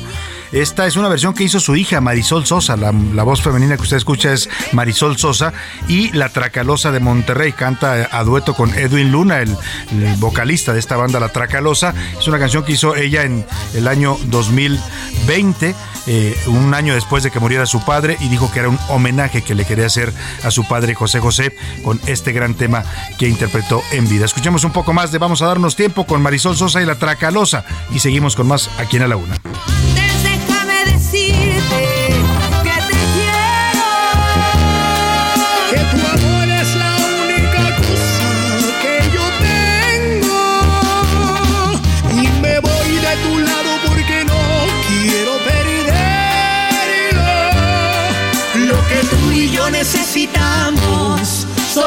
Tiempo. A la una, con Salvador García Soto. El ojo público. En A la Una tenemos la visión de los temas que te interesan en voz de personajes de la academia, la política y la sociedad. Hoy escuchamos a Luis Farías Mackey en Buscando Sentido. El ojo público. Salvador, muy buenas tardes. El problema no es prorrogar cuatro años más la integración militar de la Guardia Nacional. El problema es que la Guardia Nacional no está dando resultados en materia de seguridad pública, mientras que las policías estatales y municipales están en el más terrible abandono y en el austericidio, y que en cuatro años las cosas van a estar peor. El problema no es alargar la no solución, sino resolverla. Si la prórroga, esa condición de que haya un programa nacional y presupuestos para depurar, formar y fortalecer y equipar con metas y tiempos y supervisiones de la sociedad civil a verdaderos policías con capacidad de vigilancia, información, investigación, coordinación y capacidad de respuesta rápida, todo ello en el marco de los derechos humanos, entonces tendríamos por lo menos una opción, porque la opción no es prorrogar lo que ya sabemos que no funciona. En lugar de ello, ¿qué es lo que tenemos ahora? Bueno, pues una consulta que no es consulta, que es ilegal, que no cuenta con presupuesto y que por lo tanto se va a financiar con malversación de recursos para una campaña, una más, en donde vamos a ver el país entero poblado de carteleras, camisetas, bardas, volantes, propaganda en radio y televisión, con la imagen del presidente de la República, con las corcholatas y el gabinete entero en campaña adelantada para el 23 y el 24 y en total olvido de la seguridad pública que debiera ser el tema que debemos resolver hoy. Muchas gracias. Bueno, pues ahí está la opinión de Luis Farías Mackey. Interesante lo que dice yo, coincido totalmente con él. El tema no es discutir si el ejército se queda cuatro años más, pues que se puede quedar y si se tiene que quedar, que se quede. El tema es que vamos a hacer en esos cuatro años o en lo de aquí al 2028 para fortalecer a las policías civiles, porque el ejército no va a estar eternamente en la calle. No puede ser la solución a nuestros problemas de inseguridad. Ha sido una solución de emergencia, pero no puede ser permanente porque la ley, la constitución y la naturaleza del ejército no es esa, no, no es estar atendiendo labores de seguridad civil. Pero bueno, vamos a este tema. Oiga, el morenista Antonio Villalobos Adán Morena, así se llama, Antonio Villalobos Adán, es, eh, fue alcalde de Cuernavaca por el partido Morelos, eh, pues entre 2018 y 2021, o sea, reciente, la administración pasada, pues para que me entienda, acaba de ser detenido y vinculado a proceso allá en Cuernavaca por el delito de ejercicio abusivo de funciones. Lo acusó la actual administración de desviar más de 9 millones de pesos en la alcaldía de Cuernavaca allá en Morelos. Vamos contigo, Guadalupe Flores. Cuéntanos este alcalde que ya está en la cárcel. Buenas tardes.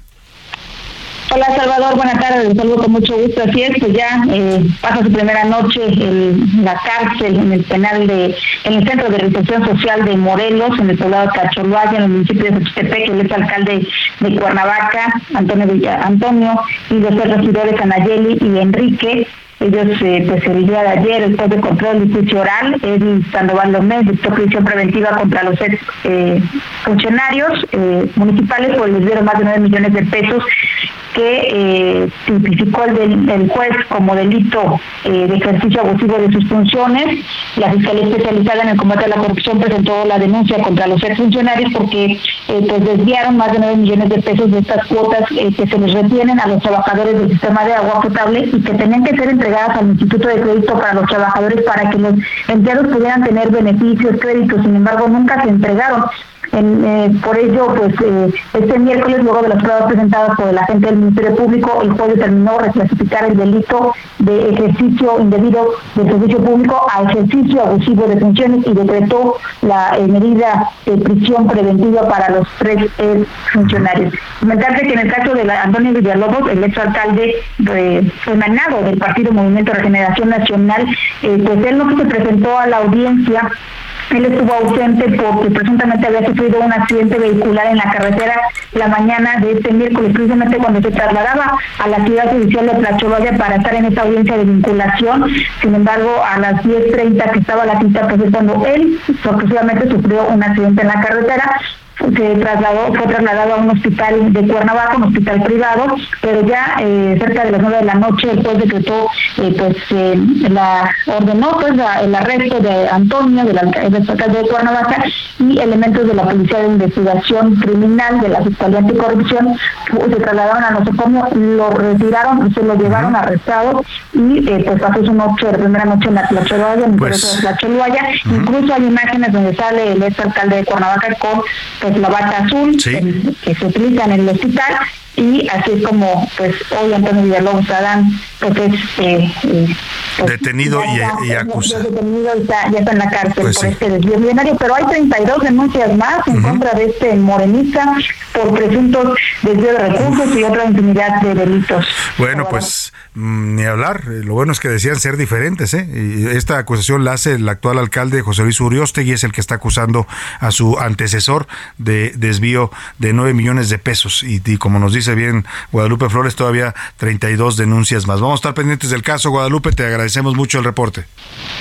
Muy buena tarde, pendiente. Muy buena tarde allá en Cuernavaca, Morelos. Pues vaya tema. Oiga, y vamos hasta Guadalajara. Sigue el bloqueo, eh, perdóneme, sigue el bloqueo en el aeropuerto. ¿eh? Todavía están ahí los, los eh, eh, trabajadores de Mexicana y están causando un verdadero caos. Se lo digo para que lo tomen en cuenta. En un momento más le voy a dar más información. Vamos a ir hasta ahí, hasta este bloqueo en el aeropuerto internacional de la Ciudad de México. En la puerta 13 es donde está la mayor afectación. Por lo pronto vamos hasta Guadalajara porque allá estudiantes y autoridades de la Universidad de Guadalajara marcharon hoy en una marcha que denominaron por la paz y la justicia. Con la movilización exigieron la aparición con vida de Miguel Ángel Miguel Alejandro Soto, estudiante del Centro Universitario de Ciencias Económico-Administrativas de la UDG. No se sabe nada de este joven desde el 15 de septiembre. Las autoridades no han dado información y del operativo de búsqueda y hoy salieron a las calles los estudiantes y autoridades para exigir que pues que les den información y que aparezca con vida este joven estudiante de la UDG. Mayeli Mariscal, te saludo con gusto allá en Guadalajara. Cuéntanos de esta marcha por la paz. Salvador, muy buen día, buen día también a todo el auditorio. En punto de las 10 de la mañana inició esta marcha denominada eh, por la paz y la justicia que reunió, según las autoridades universitarias, a más de 10 mil personas y quienes exigieron que se encuentre con vida a Miguel Alejandro Soto, quien es estudiante del Centro Universitario de Ciencias Económico-Administrativas de la Universidad de Guadalajara. Y hay que recordar que, bueno, él desde el pasado 15 de septiembre se desconoce su paradero. Algunos individuos ingresaron a su domicilio y después de robar se llevaron consigo a Miguel Alejandro Soto y bueno, ahora las autoridades no han dado mayor información sobre este operativo de búsqueda. Sin embargo, pues son los padres de familia quienes encabezaron junto con el rector y las autoridades del CUSEA esta marcha y Magda es la madre de Miguel Alejandro, quien ahora pide a quienes se los llevaron que lo regresen con vida. Vamos a escucharla. Yo nada más quiero a mi hijo vivo de regreso. Les pido por favor que me ayuden a recuperar a mi hijo vivo. Miguel es un buen niño, Miguel no debe nada. Ayúdenme por favor a que esté de vuelta. Que las personas que se lo llevaron, Dios les toque su corazón y me lo regresen vivo. Y bueno, Ricardo Villanueva Lomelí, el rector general de la Casa de Estudios, dijo que se entregó también un pliego petitorio, esto en Palacio de Gobierno. Son cinco puntos en donde exigen que el gobierno del Estado inicie con mesas de trabajo para avanzar en el tema de las y los desaparecidos, sobre todo que encabece el propio mandatario estatal, Enrique Alfaro Ramírez, que se atienda a las familias. Salvador, esa es la información desde Guadalajara. Muy buen día para todos. Muchas gracias, Mayeli Mariscal. Pues eh, vaya caso este, eh. escuchó usted a la madre de este joven desesperada pidiendo que pues su hijo aparezca con vida y es parte de lo que está sucediendo en buena parte de la República, en este caso el estado de Jalisco, que es uno de los estados donde más desapariciones son reportadas y es grave la situación de eh, violencia y de inseguridad. Y bueno, pues esta marcha de los estudiantes y las autoridades de la Universidad de Guadalajara esperemos que sirva para que las autoridades de Jalisco, el gobierno de Enrique Alfaro, pues den información sobre este joven desaparecido. Oye, vamos ahora sí hasta el Aeropuerto Internacional de la Ciudad de México porque sigue el caos ahí en los accesos a la terminal por la manifestación que están realizando trabajadores de la extinta mexicana. Cuéntanos, Israel Lorenzana, te saludo con gusto ahí en el aeropuerto. Buenas tardes. Salvador, muchísimas gracias. Un gusto saludarte esta tarde. Como lo señalas, pues continúa este bloqueo. Ya serán tres horas de este bloqueo aquí en la Terminal 1 del Aeropuerto Internacional Benito Juárez. Y es que esto ha generado, por supuesto, que se implemente un operativo por parte de las autoridades, elementos policíacos y también personal del aeropuerto está trasladando a los usuarios desde el primer corte que tenemos en el circuito se cortó la comunicación con Israel, justamente nos estaba informando de este bloqueo que está afectando pues al circuito interior, al, al eh, Boulevard Aeropuerto y se lo digo para que si usted tiene alguna eh, salida al aeropuerto lo tome en cuenta, también si va a recoger alguna persona y o si está transitando por esta zona del aeropuerto, pues ármese de paciencia. Israel, te recuperamos, síguenos platicando. Gracias, Salvador. Te decía de este operativo que está exactamente en la entrada de la Terminal 1 sobre la avenida Capitán Carlos León. Ahí hay elementos policíacos que a bordo de sus unidades están trasladando a los usuarios para que no pierdan sus vuelos. Además, bueno, pues a la altura de la puerta número 3 tenemos este grupo de manifestantes están intentando buscar un diálogo con las autoridades, lamentablemente no se ha podido dar y eso está generando, por supuesto, un verdadero caos en la zona del circuito interior en materia vehicular, Salvador, hay muchos contratiempos, muchas personas llegan molestas, algunos otros corriendo, buscando, por supuesto, no perder sus vuelos. La recomendación, Salvador, es, por supuesto, llamar a las aerolíneas para ver el estatus de sus vuelos y además llegar con muchos minutos de anticipación, ya que todavía continúa este bloqueo aquí en la Terminal 1 del aeropuerto capitalino. Salvador, la información que te tengo. Muchas gracias, Israel Lorenzana. Ahí está la información oportuna que siempre nos dan nuestros motorreporteros del Heraldo de México. Ya escuchó usted a Israel Lorenzana, pues tómese su tiempo si va a ir al aeropuerto porque está afectada severamente la circulación. Y eh, pues me imaginé la escena cuando dice Israel, la gente que está eh, corriendo con sus maletas estresada. Yo no sé si a usted le ha pasado, pero es de los peores estreses cuando llega usted tarde al aeropuerto y teme que se le vaya el vuelo. Uno corre como desesperado, sudando, con la maleta a cuestas. Así andan ahorita muchos que están llegando que no se enteran a tiempo. Por eso le estamos dando la información para que usted se prevenga. Vámonos a otros temas importantes a la una, con Salvador García Soto. Oye, vamos a conversar, esto ya se lo adelantaba hace un ratito, de este Congreso eh, Mundial de las Familias que se va a realizar aquí en México en este eh, año 2022. Mañana, de hecho, arranca de mañana hasta el próximo 2 de octubre, el domingo. Y es un evento importante, ¿eh? se le considera el evento intercultural e interreligioso más importante en el mundo. Es un evento público y busca unir y equipar a líderes, organizaciones y familias para afirmar, celebrar y fortalecer a la familia como el entorno fundamental y natural clave para fortalecer pues a individuos maduros y a sociedades sostenibles. Tengo el gusto de recibir aquí en la cabina y le agradezco mucho que nos visite a Mario eh, eh, Romo. Él es eh, vocero y también miembro del comité organizador, director de Red Familia de este Congreso Mundial de las Familias. Bienvenido Mario, qué gusto tenerte aquí. Gracias, Salvador. Muy buenas tardes y un saludo a toda la audiencia. Y bueno, espero que los que van al aeropuerto no suden tanto, pero no sí, se desesperen, sí es ¿no? horrible. Qué horrible cuando te pasa eso. Seguramente también te ha pasado, Mario. Pero cuéntanos de este Congreso Mundial de las Familias, decía yo, un e- evento intercultural e interreligioso. ¿Por qué, Mario? Bueno, este congreso surge justo eh, hace 25 años como una manera de fomentar eh, el- la unidad, el, el pensamiento compartido entre distintos organismos de distintas religiones y de quienes no practican alguna para lograr eh, unirse en lo que nos une y no en lo que nos divide, ¿no? Que es algo tal vez muy necesario el día de hoy. Esto tiene 25 años realizándose. Para que te des una idea, en estos, en estos eventos que se hacen cada dos años, hay musulmanes, mormones, evangélicos, cristianos, católicos, de todas las Qué denominaciones, conviviendo sanamente, conviviendo alegremente, y eso la verdad no se ve todos los días. No se ve todos los días y es algo que le hace falta más al mundo, ¿no? Imagínate si este tipo de eventos fueran más comunes o este tipo de encuentros eh, ecuménicos o interreligiosos se les puede llamar también, eh, pues el mundo estaría más en paz, ¿no? De- sin duda, yo te diría que si algún apellido pudiese tener este, este, este encuentro mundial, sería Encuentro Mundial de las Familias y la Paz. Y la paz. Ese sería el apellido, ¿no? Eh, a México le tocó ahora, lo trajimos, el evento después de 18 años. Toda proporción guardada, pero lo que es en el campo de las familias de- y de los expertos en el ámbito de atención a las familias en el mundo, pues son como las Olimpiadas. Se celebran en muchos países y viene muy de vez en cuando. Claro. Entonces, la verdad es que sí vale la pena que lo aprovechen. Me hablabas de un aforo muy importante de asistentes a este, a este, a este Congreso Mundial, gente que viene de todo el mundo, ya lo decías tú, de distintas culturas, religiones, eh, a, pues a debatir y a, a reflexionar sobre estos temas que son importantísimos para la sociedad hoy en día. La familia sigue siendo el eje primordial de nuestra sociedad. El hábitat natural de los seres humanos, decimos, es el único. De hecho, hacemos una analogía con el cambio climático y con la- el calentamiento global. También hay un cambio climático y un calentamiento adentro de las familias y por eso es que este Congreso busca no solo hacer diagnósticos, sino también dar herramientas muy concretas. Te pongo un ejemplo.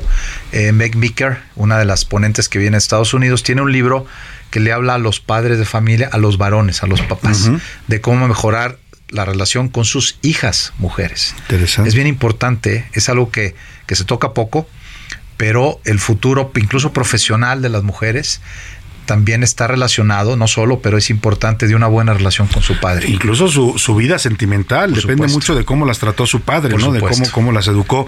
Ahora, eh, cuando hablamos de familias, y te lo quiero preguntar porque es importante, hoy vemos familias diversas de todo tipo. Eh, este Congreso también está abierto a, a reconocer todo tipo de familias y a ayudarlas, como dicen ustedes, a ser individuos eh, maduros, fuertes y una vida más sostenible.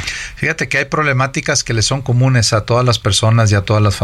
Ujú. Entonces, eh, yo creo que todos los que asistan van a salir con muchas cosas valiosas. Claro. E- Ejemplo, el 30% de las familias del país, como bien sabes tú, están encabezadas por una mujer. Y es un reto complicadísimo sa- sacar adelante a hijos, Son trabajo. monoparentales. Sí, efectivamente. Entonces hay un experto, por ejemplo, eh, también norteamericano, que viene a hablar de esta situación y también de familias recompuestas. Es Claro. decir, que tuviesen un una relación previa. Así es. Cómo llevar las cosas de mejor manera. Hay un taller. ¿no? Este, entonces, la verdad, te diría que, que no van a encontrar algo así. Es un, es un, es un buffet, es un manjar, te diría yo.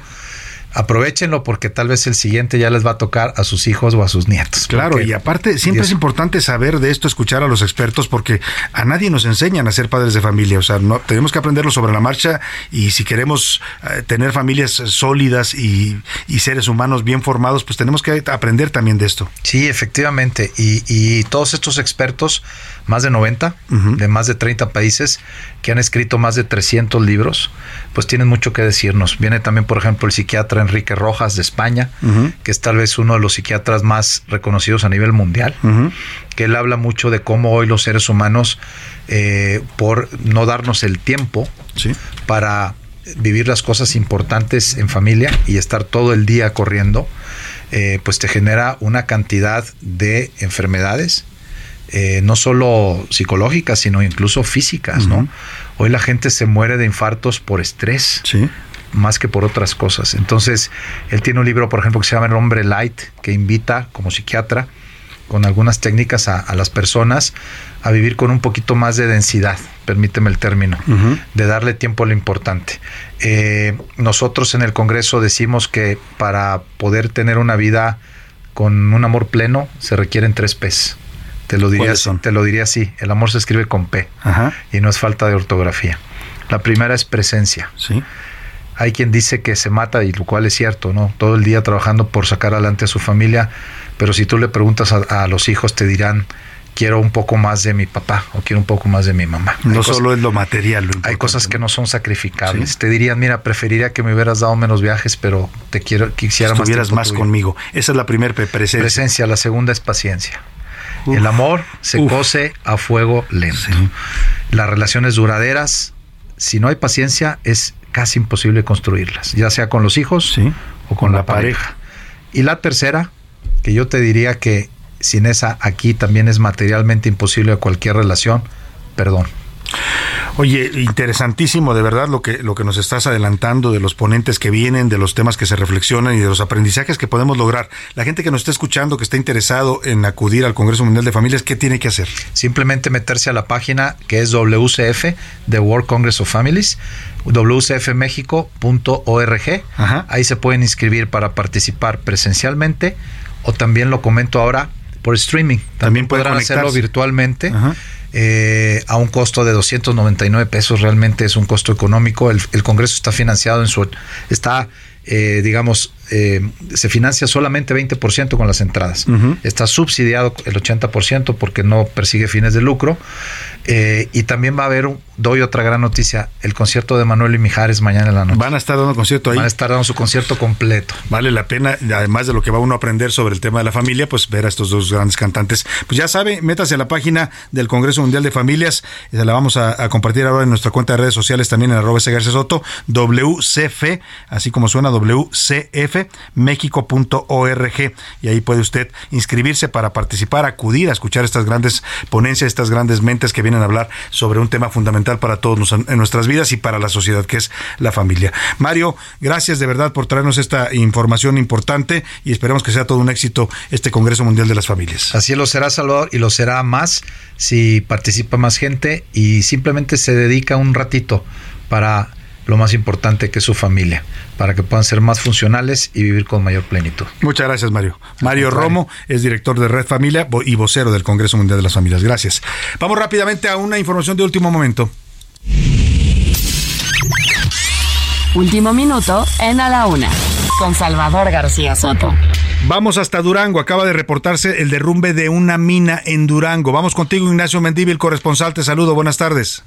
¿Qué tal? Muy buenas tardes. En el municipio de Indé, en una mina de Florita, este, algunos trabajadores estaban eh, perforando para poder extraer el mineral y hubo un derrumbe. Hay un, fallecido, un, este, una persona lesionada que está siendo trasladada en helicóptero a un hospital de rodeo y se espera que se puedan rescatar a otras tres o cuatro personas que posiblemente estén dentro de la mina. Este es el reporte preliminar y ya tendremos más datos en las próximas horas.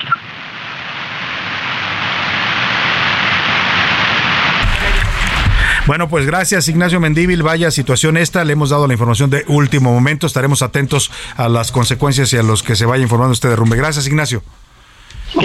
tengan buenas tardes. Muy buena tarde. Me despido de usted. Que pase una excelente tarde. Provecho. Aquí lo esperamos mañana a la una. Por hoy termina a la una con Salvador García Soto. El espacio que te escucha, acompaña e informa. A la una. Con Salvador García Soto.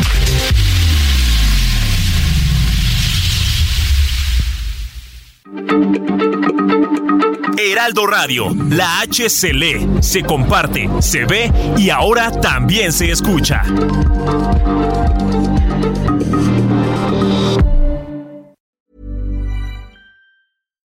When you make decisions for your company, you look for the no-brainers. And if you have a lot of mailing to do, stamps.com is the ultimate no-brainer. It streamlines your processes to make your business more efficient, which makes you less busy. Mail checks, invoices, legal documents, and everything you need to keep your business running with stamps.com.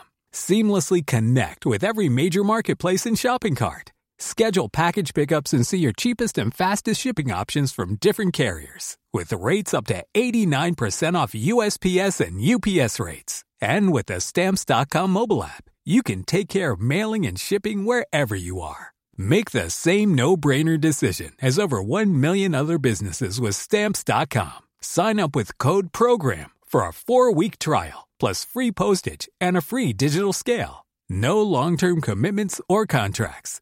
That's stamps.com. Code program.